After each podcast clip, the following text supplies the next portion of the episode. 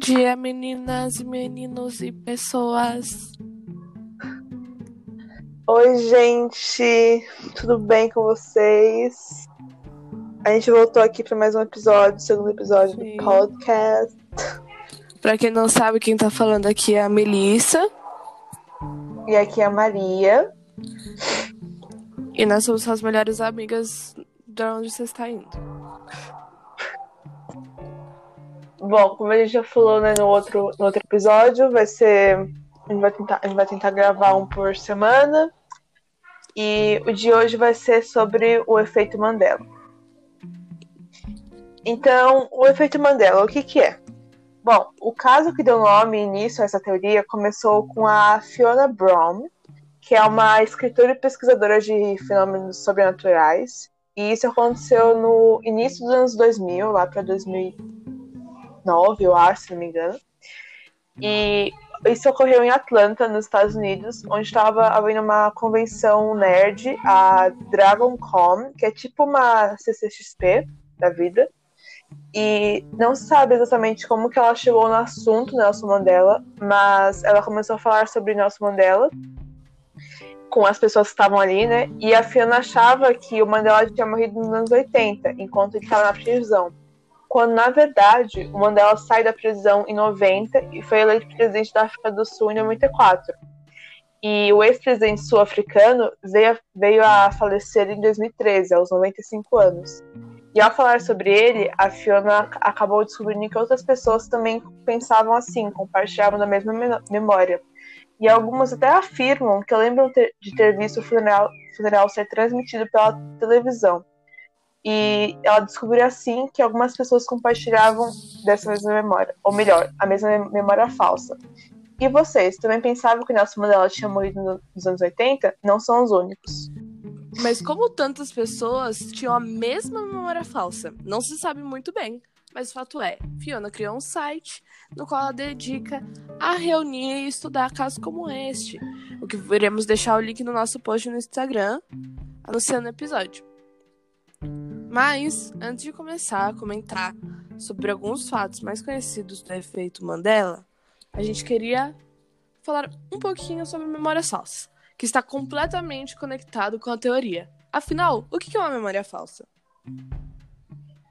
As memórias falsas ocorrem quando uma pessoa lembra de eventos que não aconteceram, situações que nunca presenciou, lugares onde nunca esteve e essas coisas. Ou então ela se lembra do que aconteceu, mas de uma maneira distorcida do que realmente houve. Por exemplo, Salvador Dali, o pintor surrealista aqui de bigodinho, dizia que era dono de uma memória estranha. Ele teria memórias detalhadas de quando estava no útero de sua mãe. Em sua autobiografia, A Vida Secreta de Salvador Dali, ele chega a afirmar que, memória, que as memórias enquanto a pessoa estava no útero da mãe seria de alcance de qualquer um. A pessoa apenas tinha que ser estimulada para as memórias virem à tona. Porém, no entanto, nada do que Dali dizia era real. E qualquer outra recordação que algum dos seus leitores reportasse, todos que eles achavam que existia, é explicado por um simples motivo que o cérebro humano faz. Ele vive confundindo o que é a memória com o que é uma perfect illusion. Uma perfeita ilusão, como diria Deus. Desculpa, dele, Lady Gaga. Mas, então. Mas voltando às memórias falsas, sabe quando você chega em um lugar, aí você tem a certeza, com absoluta certeza, assim, convicta que você já esteve naquele lugar, ou você conta uma história, com, tipo, sabendo exatamente como aconteceu, nos mínimos detalhes, até a cor não sei, do fio da pessoa que tava solta no cabelo. Mas essa história nunca, nunca aconteceu com você? Isso foi a sua mente, de novo, te enganando, entendeu? Mas como que isso acontece realmente na prática? Bom, o cérebro é plenamente capaz de gravar uma situação e armazená-la junto com outras memórias verdadeiras, sem que ela tenha realmente ocorrido. A memória pode ter sido contada por outra pessoa, ou a própria pessoa pode ter imaginado. E como Dali, a maior parte dos cientistas dizem que é, que é impossível guardar memórias antes dos dois anos e meio de idade. Alguns afirmam que pouquíssimas pessoas conseguem guardar uma memória de 0 a 3 anos, e que as primeiras memórias verdadeiras só surgem aos 5 anos. Um cérebro infantil que ainda está em desenvolvimento é incapaz de carregar memórias da infância até a fase adulta. E o cérebro é feito para ser assim. Constante esquecimento é essencial para a gente, para aprender novas coisas e criar. É preciso ter espaço de sobra na memória. Sim. E para explicar isso, pensa assim, pensa essa situação. Você tenha mudado de cidade 21 vezes ao longo da sua vida. Se todos os 21 números de telefone que você teve em todas essas cidades vierem à sua mente ao mesmo tempo, sempre que alguém pedir seu número, haverá um, um, ruído mental muito grande. Vai vir todos os números e vai ficar, meu Deus, qual que eu, qual é o de verdade? O que vai ser capaz de bloquear a sua memória do único número que realmente importa na pergunta, que é o que você tem agora, o atual. Esse exemplo foi dado pela Juliana Mazzoni, professora de psicologia na Universidade de Hull, na Inglaterra, uma das referências ao estudo de memórias falsas no mundo. As nossas memórias ficam guardadas em uma região do cérebro chamada hipocampo, e são nada além de, de relações de afinidade entre os neurônios. Quando você memoriza alguma coisa, como uma fórmula de matemática, é, a, o aniversário de alguém, algo do tipo, o cérebro forma conexões entre as células cerebrais que respondem por aquela informação. Se é preciso lembrar no novamente da fórmula ou do aniversário, a mesma rede de neurônios é ativada e recupera a informação correta. Nossa memória não se comporta como a de uma câmera digital, que tudo fica uma vez gravado e é facinho de você achar tudo que você precisa ela está mais para uma página de Wikipedia, que pode ser editada livremente. E o principal, ela é colaborativa, você não é o único editor. Sua memória enciclopédica também pode ser editada pelos outros, não só pela, pelas outras pessoas, mas por outras mídias, por tudo que está ao seu redor. Essa analogia, essa ideia, é de Elizabeth Loftus, uma psicóloga americana que conduziu o primeiro teste de destaque envolvendo a implantação de memórias falsas em 1995. A ideia de Loftus era descobrir nos experimentos se era possível convencer alguém de algo que nunca viveu, como no, como no filme A Origem, que daqui a pouco a gente vai falar um pouquinho sobre. A manipulação deu certo. Uma em cada quatro pessoas testadas saíram dos encontros acreditando piamente ter memórias sobre os mais bizarros acontecimentos de abdução alienígenas, beijos em sapos e até mesmo um pedido de casamento feito, uma, feito a uma máquina de refrigerantes. Não parecia haver limites para as distorções que alguém poderia aceitar sobre sua própria biografia. Em 2015, Beleza. outra pesquisadora encontrou resultados ainda mais interessantes. Em um experimento similar por Julia Shaw, pesquisadora da University College, em Londres, 70% dos voluntários incorporaram memórias falsas de machucados inventados até ataques de cachorros falsos. Shaw ainda conseguiu convencer seus voluntários a admitir pequenos crimes, furtos, por exemplo, que jamais existiram. É uma coisa bem placebo de existir mesmo. No primeiro momento, nenhum participante se lembrava das histórias estranhas, mas isso mudou após gastarem alguns minutos por dia, durante três semanas, tentando visualizar o que aconteceu. Não raro, eles não apenas acreditaram no papo, como descreviam o ocorrido com detalhes. O sucesso do método estava na forma de conduzir a conversa. As histórias plantadas tinham como alicerce informações reais, dadas de antemão pelos pais dos cobaias, como o nome de um amigo de infância da rua de infância ou da rua de casa que viviam na época. Mescladas com informações absurdas e repetidas várias vezes seguidas, tudo tudo o que era dito para eles se tornava plausível. Como assim você não se recorda? O cientista não mentiria para você dessa forma. Trate de se lembrar, senão passamos vergonha. Diriam nossos neurônios, se pudessem. A fundação na realidade e a pressão da, da autoridade. Temos aqui um belo combo para fazer o cérebro comprar uma ideia que jamais existiu e preencher incômodas lacunas com memórias falsas. Não nos lembramos do que passamos antes de nascer. Não fixamos memórias antes dos cinco anos. Nosso cérebro ainda está em desenvolvimento, de, em desenvolvimento. E depois disso, passamos o resto da vida sujeitos àquilo que o cérebro decide lembrar, inventar e esquecer. Salvador Dali já havia pintado o quadro A Persistência da Memória. Cada recordação, ao ser criada, ganha para si um relógio que começa a derreter. Não há nada a se fazer por elas, a não ser vê-las cair no esquecimento Tentar resgatá-las, como insistia o pintor, é uma ambição perdida. Uma memória recuperada à força vai ser sempre vai sempre vir pintada de cores fantasiadas. Há também médicos que dizem que o efeito Mandela é só uma forma de confabulação. O sinônimo para confabula... Ai, confabulação, gente, desculpa, a palavra é realmente difícil. Pode ser mentira honesta. Isso quer dizer que uma pessoa cria uma falsa memória sem a intenção de mentir ou enganar outros indivíduos. As pessoas estão, na realidade, tentando preencher lacunas em suas próprias memórias. A confabulação, utilizada pelo nosso cérebro para lembrar do que achamos que aconteceu, mas não necessariamente é a realidade. Mas essa é a explicação mais óbvia e científica mais aceitada. Mas há outras duas teorias mais simples e até mais interessantes para explicar o que acontece. A primeira, e foi essa que a Fiona achou mais, a mais correta, o que ela até cita no site dela, são universos paralelos. Segundo essa teoria, nós vamos e voltamos de um universo para o outro sem perceber, e esses fatos cotidianos acontecem de modos diferentes em cada, em cada uma das realidades. Por exemplo, em uma realidade, o Nelson Mandela realmente morreu nos anos 80. Na outra realidade, ele poderia ter morrido em 2013. Ou por exemplo, no quarto que você tá, uma parede é branca, mas na outra realidade a parede é preta. Agora vamos aos principais efeitos Mandela, no qual um grupo de pessoas compartilham da mesma falsa memória. Nos últimos anos, a teoria do efeito Mandela ganhou muita força na internet. No site Reddit, existe um subfórum com mais de 40 mil pessoas inscritas. Lá elas compartilham histórias, debatem ideias e se impressionam com a dimensão do efeito na vida de cada um.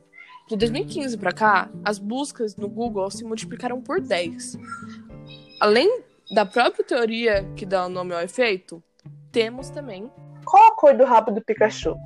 A figura fofíssima do fiel escudeiro de Ash em Pokémon marcou a memória de, dos que cresceram durante os anos 90 e 2000. Mas seria tão memorável assim, por que continuamos errando um detalhe no seu corpo? Muitos acreditam, muitos acreditam que seu rabo possui uma faixa preta, ao fim, mas isso nunca existiu. A cauda de Pikachu é e sempre foi amarela. Outro exemplo disso é a frase Luke, eu sou seu pai, com a voz do Darth Vader. Finge que pareceu. Já ouvimos essa célebre declaração de Darth Vader para Luke Skywalker um milhão de vezes, certo? Todo lugar tem essa referência. Na cena do O Império Contra-Ataca, Luke diz ao Darth Vader que ele matou seu pai. Ao que o vilão responde: Não, eu sou seu pai.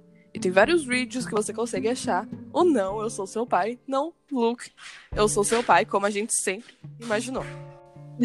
espelho, espelho meu, existe alguém mais belo do que eu? Essa frase, que é originalmente da Rainha Má, em Branca de Neve, é a mais conhecida. Mas na verdade, ela não teria dito isso. Ela teria dito algo como: Espelho mágico na parede, quem é a mais bela de todas? Outros exemplos também são que o homem do, monó do Monopoly nunca usou um monóculo. Que a gente sempre pensava que ele tava lá com aquele monóculozinho. Não. E também o macaco George nunca teve um rabo. Isso aí eu fiquei realmente chocada, gente. Não, a do Monopoly não faz sentido pra mim, porque, tipo, o nome do cara é Monopoly. Sim! Eu ligo muito com o Monopoly. Monopoly, monóculo. E porque ele é um, é. Ele é um monopólio, ele é rico, ele usa monopólio. Mon... É, esse negócio de gente chique. Tipo o Reginald. Enfim. Hargreaves. Mas tudo bem. É! Saudades, nossa. Enfim. Também também temos de exemplo a música We Are the Champions do Queen, que todo mundo termina essa música falando, cantando, né? Tipo em karaokê ou qualquer coisa do tipo. Todo mundo termina falando com We Are the Champions, we are, we are the Champions of the World, mas a música não termina assim. Ela simplesmente acaba. É We Are the Champions e acaba. Foi o único erro do Fred Mercury. Mas tudo bem. Não único. gostei. Porque... O único. Vamos lá. Também tem essa que aqueles que cresceram nos anos 1990 talvez se lembrem de um filme chamado Shazam ou Shazam é que um gênio interpretado por Simbad é descoberto por duas crianças. Bateu aquela nostalgia ali, ó. Tá. O curioso é que O ator afirmou nunca ter interpretado um gênio, e ao procurar pela produção na internet, nenhum resultado é encontrado. O filme nunca existiu. Então, por que muitas pessoas afirmam ter assistido, inclusive comentam de detalhes sobre suas cenas prediletas? Como já explicamos, a explicação mais racional para a teoria são memórias falsas. Essas informações deturpadas têm, têm uma relação com algo de, que de fato aconteceu, como no ano do suposto lançamento de Shazam, que nunca lançou, o ex-jogador de basquete Shaquille O'Neal estrelou Kazam, que tem é muito parecido, gente, cujo roteiro era extremamente parecido com um filme que nunca existiu. Alguns sugerem que são lembranças de uma realidade paralela ou que a nossa realidade foi modificada por viajantes do tempo, ou conspirações do tipo. Qualquer seja o caso, é que é que ocorreu com o filme com Simbad. A história de Shazam cre cresceu tanto que até o próprio Simbad precisou aviar ao público e dizer que não, esse filme não existe. Mas como o comediante Simbad se meteu no meio dessa história? Nem o próprio entendia por um tempo. Mas após pesquisar por um tempo, ele acredita que foi devido aos filmes de Sinbad the Sailor, que contava com muitos gênios em suas histórias. Esses são só alguns dos muitos efeitos existentes. Há também é Fruit Loops ou Fruit Loops. E também, o Mickey Mouse tem suspensório ou não tem? Também temos um clássico que é Será que o Leonardo DiCaprio ganhou um Oscar antes de 2016? Você acha que Leonardo DiCaprio ganhou um Oscar só em 2016, quando foi premiado pela atuação do, do filme O Regresso? Há pessoas que dizem que, que se lembram de outros termos que ele ganhou antes. Seria mais uma experiência do efeito Mandela? A famosa série de animação norte-americana, na verdade, se chama Looney Tunes. Tunes como T-U-N-E-S. Mesmo assim, várias pessoas juram de pé juntos que se lembram que era Looney Tunes com T-O-O-N-S. Seria mais uma vez que o efeito Mandela entra em ação? Agora a gente vai falar algumas indicações aqui de algumas coisas que a gente citou e alguns que a gente acha pertinente citar de livros e filmes. Primeiro, o meu queridinho, meu princesa, meu livro preferido. Sim, provavelmente é meu livro preferido, mas eu também tô lendo um livro que, gente, talvez vamos falar sobre ele mesmo, 1984, de George Orwell. Ele foi publicado em 1949 e vendido pela editora Companhia das Letras aqui no Brasil. Indicamos esse livro porque nesse livro o grande irmão decide que ele quer que as pessoas conheçam ou lembrem de certos fatos que nunca existiram e ele acaba apagando vários fatos da história para ficar sempre ao seu favor. Que aí você consegue fazer uma, uma confabulação, sendo que não é uma mentira honesta, é realmente uma manipulação da verdade. E todo mundo consegue lembrar do fato que eles escolheram e não do fato que realmente aconteceu. Por um motivo aqui.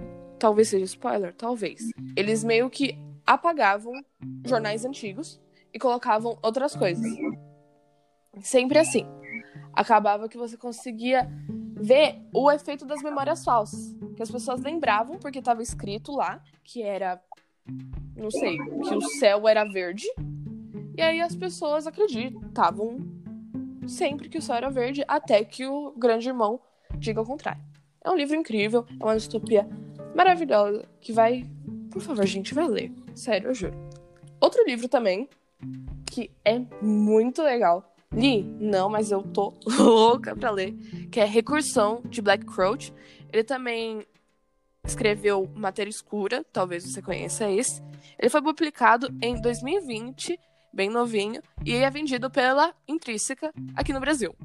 Indicamos esse livro pois ele fala sobre memórias falsas, ele fala sobre uma sociedade inteira que sempre teve memórias falsas e as pessoas acabam acreditando em coisas que não existem e isso vai. O livro mostra como isso pode influenciar a rota da sociedade no longo prazo. Bom, de filmes, assim, só que antes de falar dos filmes, eu queria dar um pequeno adendo aqui. Leiam George Orwell, pelo amor de Deus.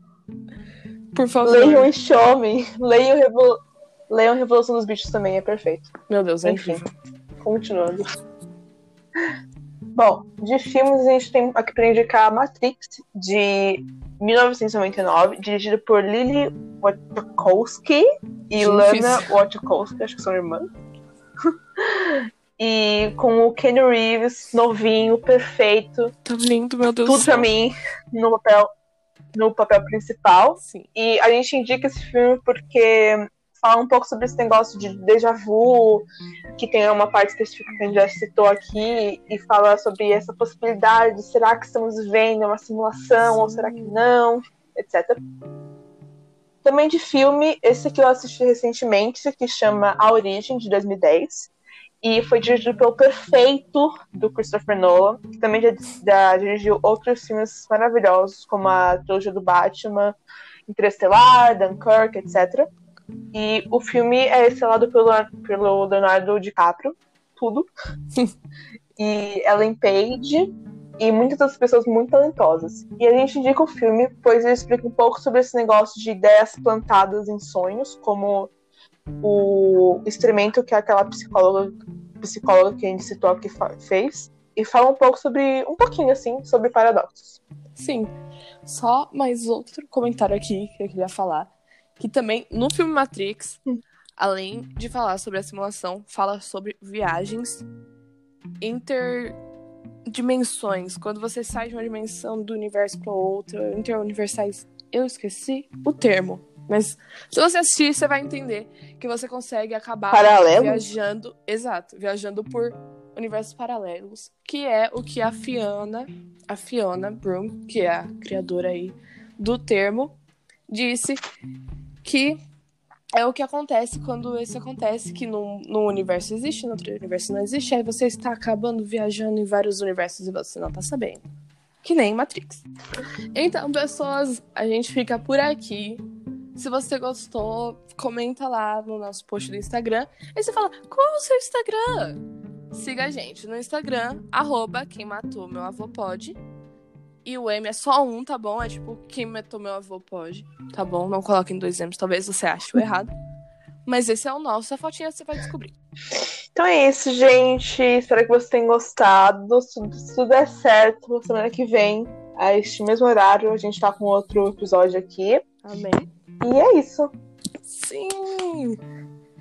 Tchau, garotos e garotas, e meninos e afins, e todas as pessoas. E outros. Adeus. Tchau. Tchau!